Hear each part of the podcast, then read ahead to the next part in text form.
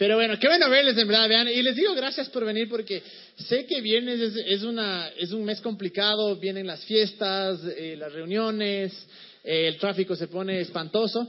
Pero gracias porque, primero para nosotros, en verdad, es, es tan chévere verles acá semana a semana.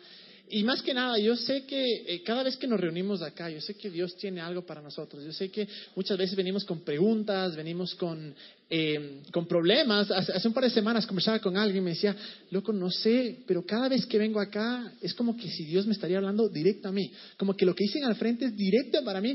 Y es lo hermoso de Dios, porque Dios conoce en verdad nuestras situaciones, nuestras circunstancias. Así es que eh, les digo, ¿verdad? Bienvenidos. Como saben, em, empezamos ya la semana pasada nuestra, nuestra serie, última serie del año, que se llama Holidays. Y, la razón por la que empezamos esta serie es porque diciembre y, el final de noviembre es una fecha bastante especial, ¿no? Es como que la gente se pone más feliz, eh, ya te dan ganas de terminar el año, ya comienzas a, cerrar en el trabajo, a cerrar todo lo que es lo que fue el año, en la universidad comienza a dar finales, o simplemente es como que dices, ya se acaba el año, voy a comer lo que me da la gana, porque los 11 meses, pucha, te cuidas, llega el último y dices, ya, no me importa. Entonces, es un mes bastante relajado, ¿no? Y es donde, en verdad, o sea, gastas como, como bruto, porque es Navidad y regalos y cenas y todo. Entonces, eh, lo que queríamos hacer es que esta serie no solo sea una serie en la que hablamos de, o sea, celebramos, porque sí, es demasiado importante aprender a celebrar en la vida. Pero no solo eso, sino que queremos eh, hablar de, por qué celebramos y creemos que con cada eh, fecha que se viene hay algo importante y algo que significa. La semana pasada hablamos del Día de Acción de Gracias y lo importante que es en verdad estar agradecidos. Esta semana vamos a hablar sobre la gloriosa ciudad Quito. ¿Cuántos de aquí no son de Quito? No veo las manos, pero bueno, si ahí ven. Sí, algunos. Bienvenidos a la mejor ciudad del mundo, eso dicen. No, en verdad sí. En verdad yo creo que, Quito tiene algo bastante especial y justo vamos a hablar sobre eso. Eh, hoy día queríamos hacer algo un poco especial. Eh, vamos a tener al final 40. Eh, lamentablemente tenemos cupos súper limitados y desde la semana pasada ya se inscribieron, creo que fueron 10 parejas, nos quedan creo que 5 o 6 cupos.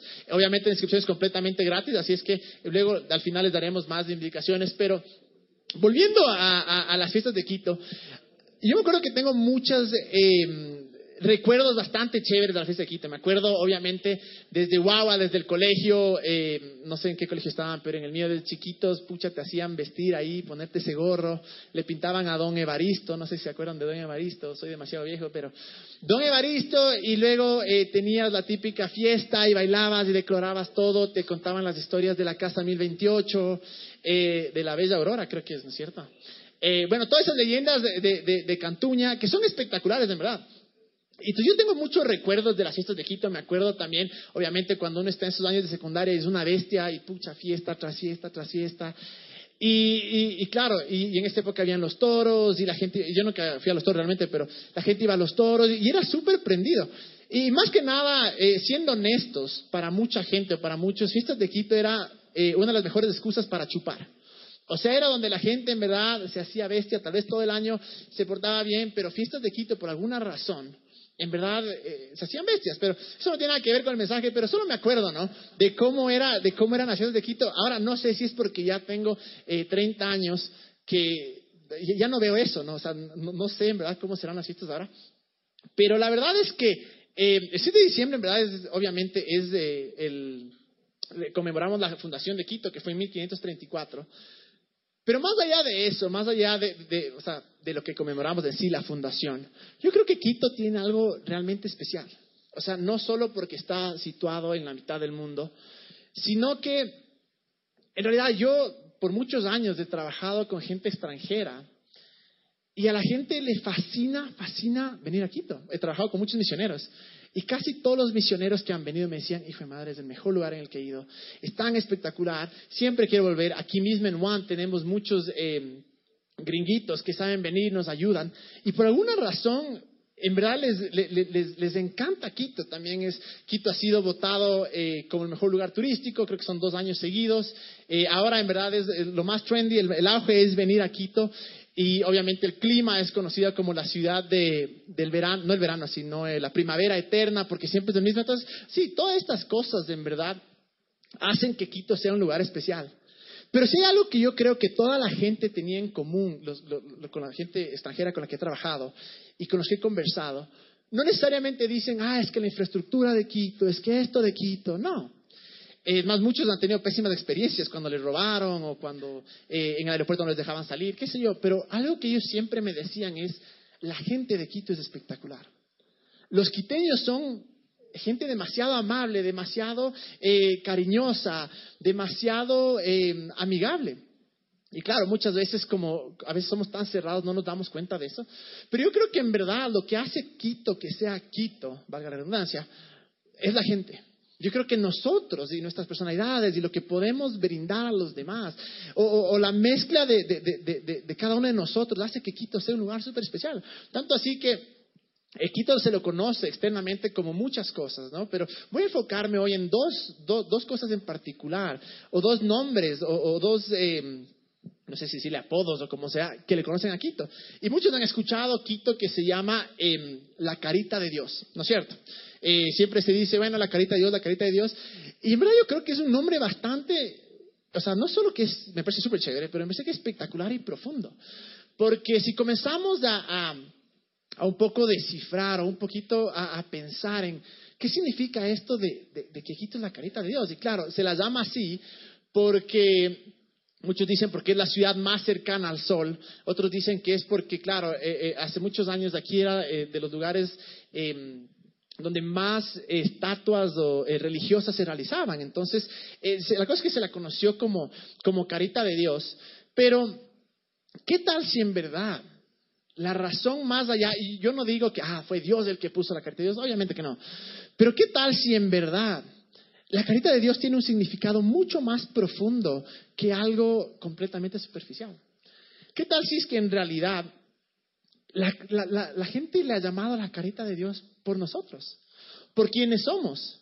¿Qué tal si es que en verdad ese, ese, ese nombre de la carita de Dios no solo se aplica a nuestra ciudad, sino que se aplica a cada uno de nosotros como personas. ¿Qué tal si es que en verdad comenzaran no solo a creer, a conocerle a Dios como la cara de Dios, perdón, a, Quito como la cara de Dios, sino que nos comiencen a conocer a nosotros también. Porque algo que hemos siempre dicho acá es, ustedes han escuchado mucho que hablamos de los sueños, hablamos, y cuando hablamos de los sueños hablamos realmente de los, del propósito que tenemos en la vida, de, muchos lo llaman el llamado, eh, los deseos, esa, esa cosa dentro de nosotros que realmente quema, que nos da esa pasión. Y yo creo que en verdad que todos nosotros fuimos creados con un propósito, no, no fuimos creados para vivir una vida normal. Lamentablemente todo el mundo vive una vida normal porque no le han dicho que puede ser diferente, no se le ha dicho que hay algo más allá, algo más grande. Entonces, volviendo al tema de, la carita de Dios, hay un refrán, una frase, no sé quién dijo en verdad, pero dijo esto, dijo, tal vez tú seas la única Biblia que la gente lea. Tal vez la gente jamás va a coger y abrir este libro y decir, vamos a ver qué es lo que me dice Dios, vamos a ver qué es lo que Dios me quiere hablar, o qué es lo que simplemente dice ahí adentro. La mayoría de gente, lamentablemente por los mismos creyentes que hemos eh, dado un súper mal nombre a Dios, no quieren saber nada de eso. Pero para muchos en realidad nos vamos a convertir nosotros en la cara de Dios, en las manos y los pies de Jesús. Es decir, cuando la gente nos comienza a, a, ver, y cuando hablamos nosotros de un Dios, cuando hablamos de Jesús, inmediatamente lo que la gente hace es ver nuestras acciones. Porque sí, ha habido mucha hipocresía y estoy consciente de eso. Pero mucha gente tal vez no quiera saber nada de Dios. Tal vez digan, no creo en ese man, eh, o sí, alguna vez creí me falló, o no creo en eso de la religión, no creo, qué sé yo. Pero tal vez cuando la gente comienza a vernos a nosotros de una manera diferente, cuando la gente comienza a ver cómo actuamos nosotros, comienza a ver ese amor y esa pasión que nosotros, tal vez en verdad nos convertamos en las manos y en los pies de Jesús. Porque yo creo una cosa con todo mi corazón. Yo creo que en verdad no es el gobierno el que está llamado a cambiar un país. Yo creo que somos los creyentes, los que con nuestro amor, con nuestro duro trabajo, con nuestra la compasión tiene que venir de nosotros. Entonces, ¿qué tal si es que en verdad nuestro llamado, nuestro propósito, como hablamos, sea eso, que seamos la cara de Dios, que seamos la gente que lleva el amor y la compasión de Dios a, todos los demás, que seamos la gente que en verdad llegue esperanza. Entonces, uno de esos refranes, como hablábamos, que es tan, em, tan chévere, la cara de Dios, ¿Cómo lo aplicamos para nosotros? ¿Qué tal si es que una vez más, en verdad, nosotros decimos, bueno, Voy a ser yo la cara de Dios. Y vamos a hablar en un momento cómo hacerlo, pero antes hay otra, hay otro, em, otro nombre con el que se le conoce a Quito, que es bastante conocido, que se llama Quito Luz de América. Me imagino que todos han de haber escuchado eso. Y, me puse a investigar. Y decía, ¿por qué será que a Quito les llaman Luz de América?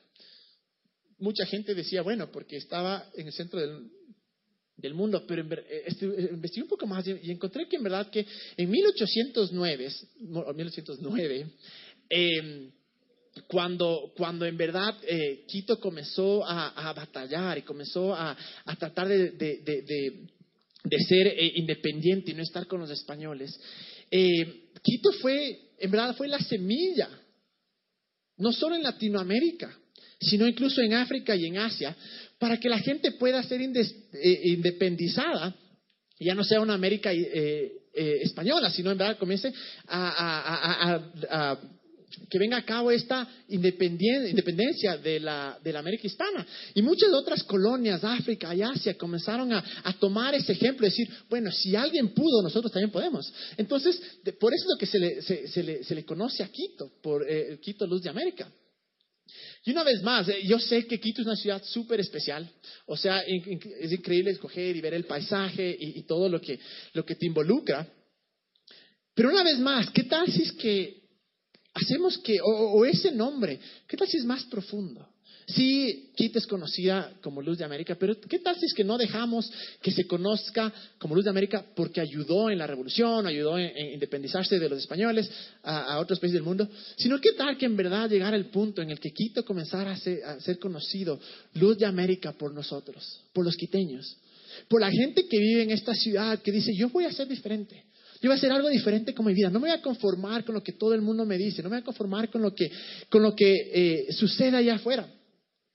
Y hay una, hay una cosa muy clave porque ¿cómo somos nosotros luz? Porque sí, ya quito luz de América perfecto, pero ¿cómo yo, como Camilo o como Andrés o como José, qué sé yo, cómo tú puedes ser una luz de América? ¿Cómo puedes ser una luz donde quiera que vayas? Es justo eso en lo que me quiero enfocar acá, porque algo que tenemos que entender es que el rato en el que comenzamos a creer a Jesús, el rato que comenzamos a creerle y a creer en su amor y, y entregarle nuestra vida, ese rato que nos convertimos en luz. Porque la Biblia dice que Jesús es la luz. Y si vamos nosotros a Juan 8:12, pues en la pantalla dice, una vez más Jesús se dirigió a la gente y les dijo, yo soy la luz del mundo. El que me sigue no andará en tinieblas, sino que tendrá la luz de la vida. Yo soy la luz del mundo. Muchas veces sucede eso, que cuando, claro, tal vez sucedió, cuando yo hablo, seamos la luz, inmediatamente la pregunta es, ¿y cómo soy luz? Y pensamos que es lo que yo hago, lo que yo hago, y sí, es importante lo que hacemos, pero más que nada somos luz por a quien tenemos. Porque como Jesús es luz y Él está entre nosotros, nosotros tranquilamente podemos ser luz. Y la influencia que te llevamos a otras partes no es por mí necesariamente, sí, yo tengo que hacer algo, de acuerdo, pero en verdad es por quien yo tengo adentro. Es como esto. ¿Qué pasa si es que este cuarto está completamente oscuro y prendes un fósforo? Inmediatamente se alumbra, ¿no es cierto? ¿Por qué? Porque la luz es mucho más grande que la oscuridad. Y de esto se trata. ¿Qué tal si es que nosotros comenzáramos a ver, es por mi luz, es por lo que yo hago, es porque yo puedo decir, nos va a llegar, nos va a llevar solo hasta cierto punto. Pero cuando comenzamos a confiar en esa luz que está dentro de nosotros y dejamos que esa luz brille o resplandezca dentro de nosotros y que, solo, y que expanda a los demás, yo creo que ahí es cuando la gente nos va a comenzar a conocer como luz del mundo, luz de América. Y si vemos en Mateo 5, 13 al 16, lo que dice Jesús, dice, ustedes son la sal de la tierra. Pero la, si la sal, se, pero la sal se vuelve insípida, ¿cómo recobrará su sabor? Ya no sirve para nada, sino para que la gente la deseche y la pisotee. Lo está diciendo, son la sal. La sal es lo que da sabor, en verdad. La gente que debería dar sabor en la vida, la gente que deberían ser los primeros en Hollywood, los primeros en tecnología, los primeros en la ciencia, en verdad debería ser la gente que conoce a Jesús. Porque dice ahí, dice, ustedes son la sal de la tierra. Algo hay dentro de nosotros, del momento que le entregamos nuestra vida a Jesús, que hace que la gente se sienta atraída. El problema es que muchas veces o no dejamos que eso salga, o tenemos una concepción, una percepción tan equivocada de Dios, que nos dedicamos, pensamos que somos mejores que los demás, y comenzamos a acabar, comenzamos a juzgar, comenzamos a separarnos, y decimos, bueno, como tú no crees, yo no te amo. O como tú no crees, yo no me llevo contigo porque me vas a influenciar. Si alguno de acá tal vez ha salido de, bueno, vamos a ver el siguiente antes de continuar. Miren lo que dice el siguiente, el 14. Dice, ustedes son la luz del mundo. ¿Se acuerdan? Antes Jesús decía, yo soy la luz. Ahora dice él, ustedes son la luz del mundo. Una ciudad en lo alto de una colina no puede esconderse. El siguiente dice, si, ni se enciende una lámpara para cubrirla con un cajón. Por el contrario, se pone la repisa para que alumbre a todos los que están en la casa. Hagan brillar su luz delante de todos para que ellos puedan ver las buenas obras de ustedes y alaben al Padre que está en el cielo. Es impresionante cómo si vemos esto, el brillar nuestra luz o el dejar que nuestra luz sea de eh, resplandezca, hace que la gente conozca a Jesús. Pero me encanta lo que dice, nadie tiene una luz para esconderle. Y eso es lo que ha pasado muchas veces, si es que alguien ha salido de, un trasfondo eh, cristiano, católico, muchas veces se dice esto, se dice, no verás, eh, como tú ahora crees en Jesús, tienes que solo tener amigos que crean en Jesús.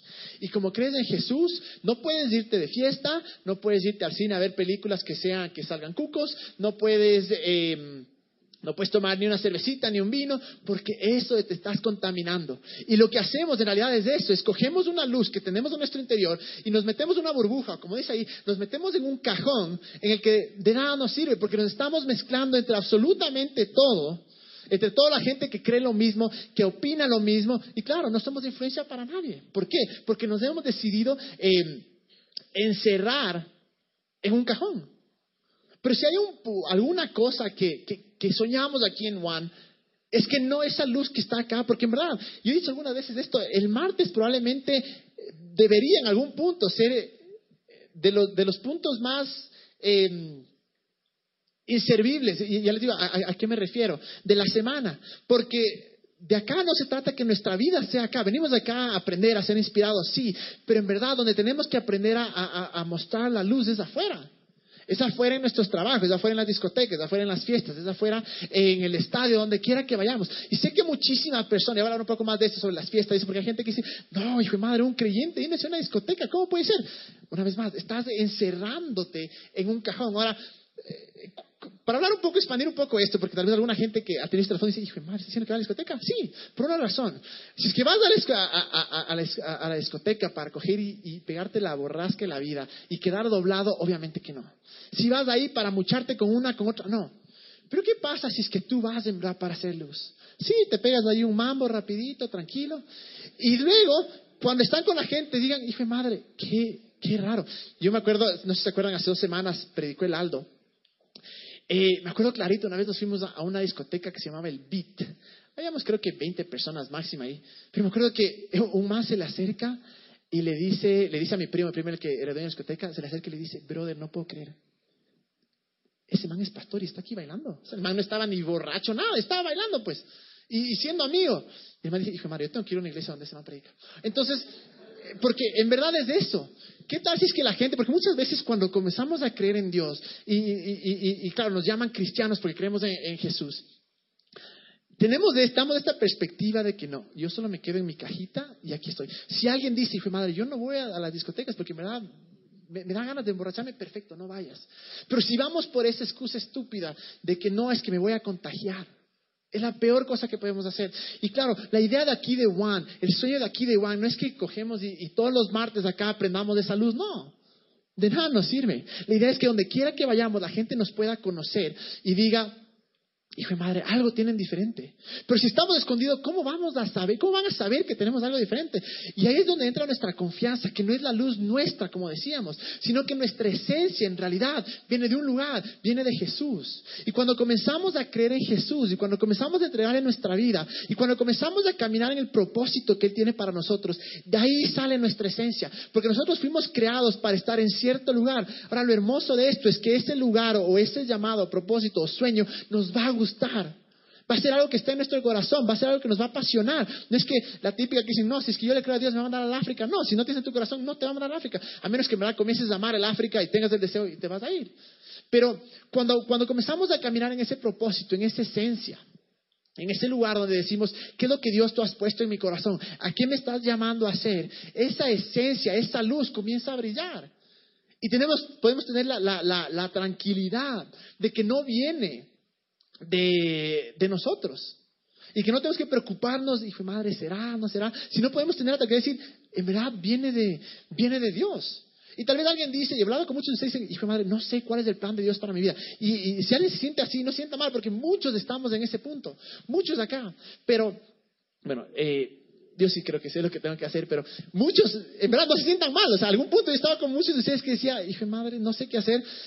¿Cómo empezamos? Amando, teniendo compasión. Esa yo creo que es la luz más impresionante y más grande. Una vez escuché un predicador que decía, no eres espiritual hasta que no hables en amor. Porque tanta gente, no, yo soy tan espiritual y, para muchos que escuchen esto les van a parecer exagerado y tontera, pero en verdad ha sucedido. Hay gente que dice, yo soy tan espiritual porque no escucho ninguna música que no sea cristiana.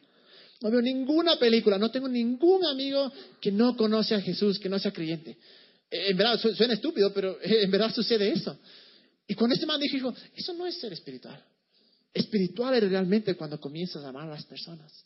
Cuando comienzas a amar y aceptar a las personas por cómo son. No estoy diciendo tienes que estar de acuerdo con cómo viven. No estoy diciendo tienes que estar de acuerdo con lo que creen. Pero esa no puede ser una barrera para amar a las personas. ¿Qué pasaba si Jesús venía y decía, bueno, yo voy a a, amarles solo a los que me quieren, solo a los que me aman. Claro, eh, eh, en esa época muchos decían, no, si es que vos eres Jesús y viniste acá para escoger tu pueblo, deberías estar con los judíos.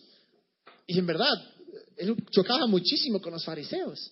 Por una razón, porque él no dejó que las creencias y que su estilo de vida evite amarles con todo su corazón. ¿Y qué tal si nosotros comenzamos a vivir de esa manera? Obviamente, lo hermoso sería que después de ese amor que ellos sepan, entiendan la compasión, decirle, ¿sabes qué? ¿Por qué te amo? Porque Dios también te ama y porque Jesús es lo mejor que me ha pasado y también puede cambiarte la vida. Pero si alguien no quiere aceptar a Jesús, tampoco puede decir, no, como no quieres a Jesús, yo me alejo de ti. No. O sea, cuando Jesús ha dicho, no, yo voy a botar la toalla en este man y, y como no cree en mí, mejor me voy a, me voy a, no le voy a seguir eh, buscando. No. Obviamente que no. Y si queremos nosotros comenzar a actuar como Jesús, tenemos que actuar como Él actuaba. ¿Y cómo Él actuaba? Él actuaba estando donde la gente necesitaba. Y ya les digo, muchas personas me han dicho que yo soy demasiado liberal porque yo creo en que hay que ir a las fiestas. No creo que ir a la fiesta, si quieres ir a la fiesta andas. Eh, que, que soy demasiado liberal porque me voy de baile, no me voy mucho, pero cuando voy disfruto. Entonces, no, y, claro, mi respuesta es, brother, entonces quédate en tu casa y no salgas. Una vez más, todo depende de la motivación de tu corazón. Una vez más, si alguien dice, hijo madre, para mí es una lucha ir a la discoteca porque en verdad me chumo, me beso con una, con otra y termino de puñetes, o sea, por Dios no vayas. O sea, quédate más en la casita, tranquilo, hay el cine, alguna otra cosa.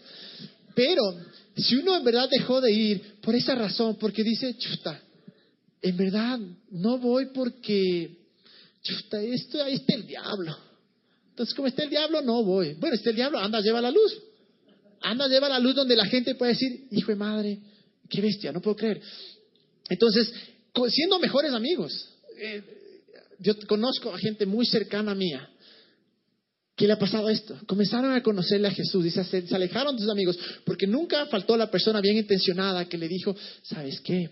Tienes que alejarte de tus amigos porque eso no es lo que quiere Dios y aléjate porque son mala influencia. Estoy de acuerdo con que tal vez cuando tenemos una vida tan hecho pedazos, es bueno separarse un momento, hasta tomar un poco de fuerza, conocer más a Dios, estar un poco más fuertes y poder ir y amarles y, no caer en la vida antigua. Estoy completamente de acuerdo. Pero lo que pasa muchas veces es que tomamos ese pasito que va a ser un mes, dos meses, tres meses y de repente, diez años después, no hemos tenido ninguno de esos amigos de la infancia, ninguno de esos amigos del colegio, de la universidad, por una razón, porque tuvimos miedo a que si seguíamos con ellos nos íbamos a contagiar, en vez, en vez de decir, yo sé quien vive en mí, yo sé la luz que está dentro de mí, así que voy a estar con ellos y yo les voy a contagiar y yo les, yo les voy a impactar y mi luz va a brillar sobre ellos.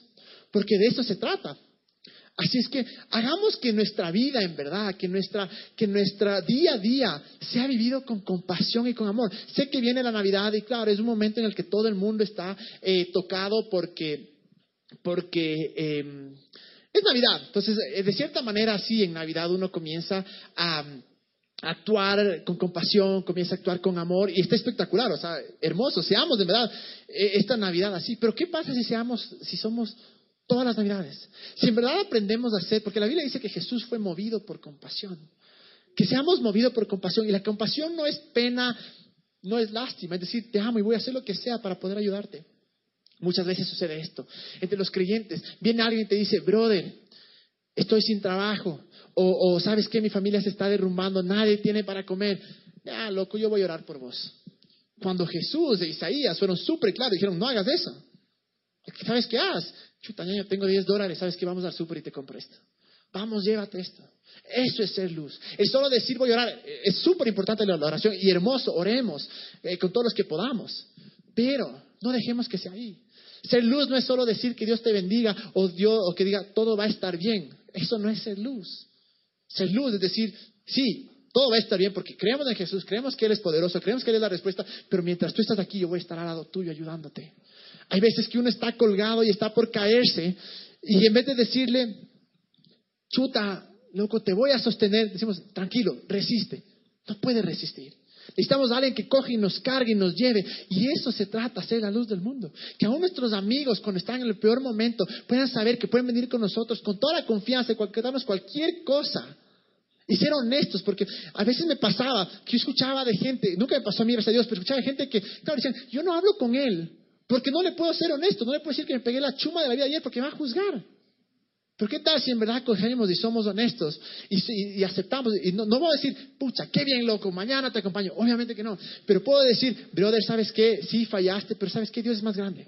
¿Sabes que Dios te puede ayudar a que no hagas eso? Tu felicidad no tiene que venir de ahí.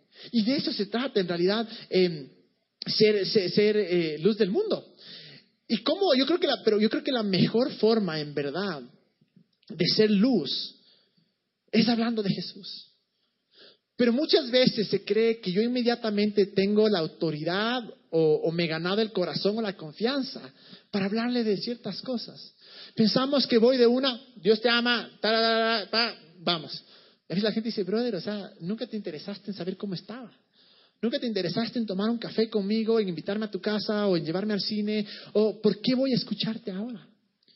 Pero cuando nosotros comenzamos a interesar de la gente de todo corazón y con todo nuestro amor, Va a llegar el momento en que decimos, brother, esta es una situación. ¿Sabes qué? Oremos. Yo conozco a Jesús y Él te puede liberar. ¿Sabes qué? Dios está contigo. ¿Sabes qué, brother? Los martes me voy a un lugar que es del hijo de madre. Ven, vamos. Y le traen agua. O sea, espectacular. Así ganamos todos.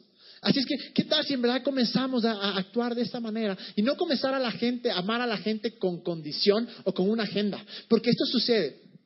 No sé si han dado cuenta cuando van a comprar un carro.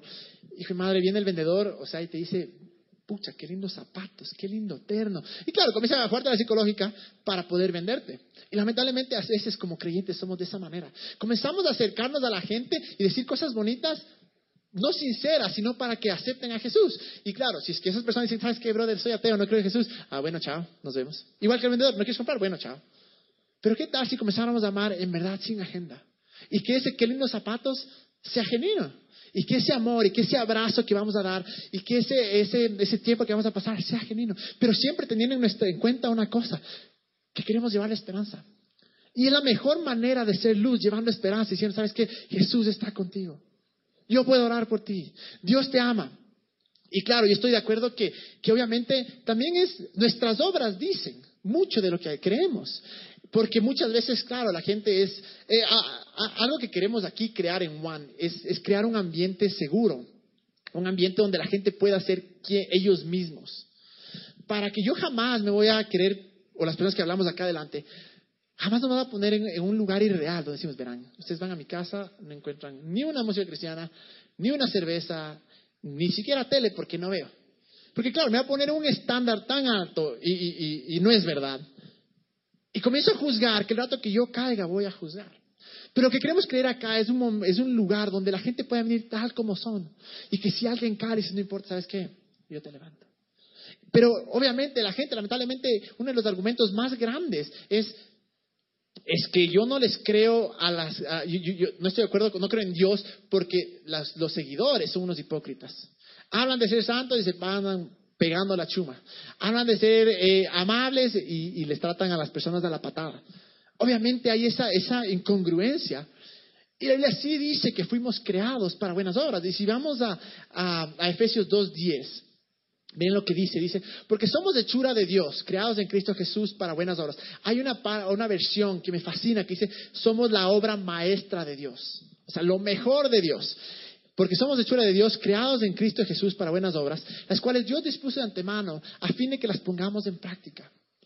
Cuando comenzamos a, realmente a creer como Jesús, vamos a actuar como Él. Un problema es que mucha gente ha escuchado este versículo y lo ha dicho, bueno, si es que tú haces esto, esto, esto, esto, no significa que eres eh, seguidor de Jesús. Y han reducido la Biblia, y han reducido el seguirle a Jesús a un montón de reglas, a un montón de órdenes y legalismos en los que si es que tú haces de cierta manera o dejas de hacerlo, eres o no eres un seguidor de Jesús. Entonces, de eso no se trata. Pero sí se trata que Dios desde antemano, cuando puso un llamado sobre nosotros, cuando nos dio un propósito, puso obras o acciones delante de nosotros para que las cumplamos. Muchas de esas acciones van a ser las que nos van a llevar a, cumplir nuestro propósito, pero muchas de nuestras acciones también es eso de amar a las personas. Es de no comportarnos como salvajes, sino en verdad comenzar a decir, wow, o sea, Dios en verdad me transformó. Y con eso quiero, quiero hablar un poco sobre las fiestas de Quito, porque sé, una vez más, eh, las fiestas de Quito, bueno, no es celebrar de mucho tiempo, pero me acuerdo que eran una bestia, o sea, se gozaba. Pero ¿qué tal si es que estas fiestas de Quito hacemos algo diferente? ¿Qué tal si estas fiestas de Quito no somos el que les llevan en hombros? ¿Qué tal que más decimos, Jesús, no necesito esto? Me has cambiado, no necesito ser el que ara, no necesito ser el que se vomita, no necesito ser el que está doblado. ¿Qué tal si estas fiestas decimos, vamos a ser diferente? Voy a ir a celebrar, voy a ir a celebrar. Voy a ir a gozarla, a bailar, perfecto. Pero ¿qué tal si yo soy el que les cuido a mis amigos cuando están borrachos? ¿Qué tal si yo soy el que hago que mi amiga no se vaya con ese desgraciado que tal vez eh, abusa de ella o le deje embarazada? ¿Qué tal si somos el amigo que decimos, brother, estás demasiado borracho y yo te voy a manejar? ¿Pero cómo voy a manejarle si estoy llorando? ¿Qué tal si en verdad esta vez, estas fiestas de Quito o esta Navidad, decidimos cambiar de mentalidad y decimos, no, yo no necesito estar borracho para estar feliz, yo no necesito estar borracho para disfrutar. Yo puedo estar tranquilamente, sobrio y disfrutar porque Jesús es mi gozo. Y yo voy a estar ahí ayudándole a los demás. ¿Qué tal si es que estas obras? Porque tal vez decir, ve este man que viene, van, pucha, pero yo le veo arando, drogándose todas las fiestas. Y sí, es, un proceso. O sea, eh, en verdad, Dios es el que nos tiene que mostrar que eso nos va a matar. Y no se trata de que, ah, como tomas, dije, madre, no, no puede ser de Dios. No, no. Pero qué tal que en verdad comenzamos a meternos en nuestra mente que somos hijos de Dios, que no necesitamos nada de eso. ¿Y qué tal si esta semana, en vez de quedarnos encerrados en el cuarto, en fiestas de Quito, orando por hijo y madre, por lo mal que está el mundo y por lo mucho que está haciendo el diablo, qué tal si cogemos y salimos y somos luz y en una fiesta comenzamos a hablar y a predicar? Oye, ¿por qué no chupas? Brother, no necesito, estoy tan feliz, loco. Sabes que tú también puedes ser feliz. ¿Qué tal si es que estas fiestas de Quito son diferentes? ¿Qué tal si estas fiestas de Quito en verdad son una, em, una, un lugar o un momento en el que la gente pueda conocer quién somos. Ya les digo, no se trata de forzarse, de decir, hijo madre, pero es que nunca lo he hecho y ahora, no importa, la luz está dentro de ti. Porque lo hermoso es que si una persona está impactada, valió la pena. Si una persona pudiste decir, sabes que no chupo, no aro, o me disfruto, o sabes que estás mal, brother, no te emborraches porque el amante cortó, no te emborraches porque te cuernió, brother, vamos a bailar, vamos a gozar, y yo luego oro por vos, y vamos a, y, te tranquilo que, que, loco, te vas a dar un grupo los martes excelentes, ahí hay unas chicas y unos chicos bien guapos, ahí consigues novia. O sea, ¿qué tal si comenzamos a cambiar un poco esa mentalidad de que tengo que arar, que tengo que hacer esto para disfrutar o para quitar las penas, y somos nosotros los mismos, lo que como decía la Biblia, en estas buenas obras comenzamos a actuar. Pero no podemos, no podemos brillar o ser luz si nos mantenemos encerrados en nuestro círculo, si no salimos de nuestra zona de confort y comenzamos, así se llama, no zona de confort, zona confortable, como sea, pero si no salimos de ese lugar hacernos amigos de la gente que cree completamente contra nosotros. Yo tengo algunos amigos católicos, algunos amigos cristianos, algunos amigos ateos, algunos amigos super ateos, y no les pongo eh, etiquetas, son mis amigos. Les amo a todos por igual. A los ateos les digo, brother, pero déjame orar. Pucha, a ver, ahora, a ver si vale. Entonces, pero por lo menos a veces están abiertos y dicen, brother, no, no, no me hables de Jesús, no importa, loco, me quedo con vos. O sea, soy tu pana. Así es que, y, para terminar esto, mientras pido que la banda venga acá, eh, que la banda suba, les digo que Seamos, el momento que comenzamos nosotros a vivir nuestra vida por reglas, por legalismos, yo creo que ese momento es el que hemos quitado los ojos de Jesús y hemos puesto los ojos en un montón de reglas, en lo que yo puedo hacer. Pero cuando comenzamos a poner los ojos en Jesús y amar a la gente de verdad, porque si vemos la, fe, la vida de Jesús, En las bodas de Canaán, él creó vino cuando araban. Y estaban arando y creó vino. Y la gente dice, no, ese vino era no alcohólico. O sea, yo, no entiendo, ¿verdad? ¿Cómo, cómo están con esas teorías? Pero yo, yo, imagino a Jesús siendo el alma de la fiesta. Pero la Biblia dice una cosa. Él vivió en este mundo, pero sin pecado. Y si Él pudo, tal vez nosotros podemos hacerlo. Tal vez podemos ser el alma de la fiesta sin estar arando, sin estar luchándonos con una, con otra, sin ser los, los belicosos que nos damos de puñetes. Sino en verdad, los que vamos a amar a la gente, los que vamos a comenzar a decir, em, voy a hacer luz, voy a hacer luz. Y yo entiendo que para muchos les me ha pasado a mí a veces que digo, esta ciudad de miércoles, estoy harto del tráfico, los robos, está caro, eh, pucha, aquí la gente no respeta la viveza criolla, no sé, creo que a todos nos ha pasado. Y tal vez no todos van a vivir aquí en Quito por el resto de su vida. Pero ¿qué tal si es que mientras estamos acá aprendemos a amar a nuestra ciudad? Y la manera en la que amamos, ¿qué tal si es amando a los demás? ¿Qué tal si en vez de decir que es difícil este vivo criollo hijo de su madre, decir, pucha, Dios le bendigo? Dios le voy a amar. Que cuando nos roben, decir, o sea, Dios, tú eres mi proveedor duro, este no se merece nada, pero Dios bendícele. Así es que, ¿qué tal si en verdad comenzamos a actuar de esta manera luz del mundo? Este es un tema que podemos hablar por una serie entera. Le, condensamos bastante por el tema de luz de América y la carita de Dios. Pero yo les animo a que esta semana, este sábado, este domingo, no haren, sean luz. Seamos luz de verdad. Y si tú dices, pero brother, yo nunca he perfecto, hermoso, pero seamos luz. Vayamos, disfrutemos, que la gente nos pueda conocer, nos pueda ver, que esa luz no esté metida dentro de esa caja, sino que salga.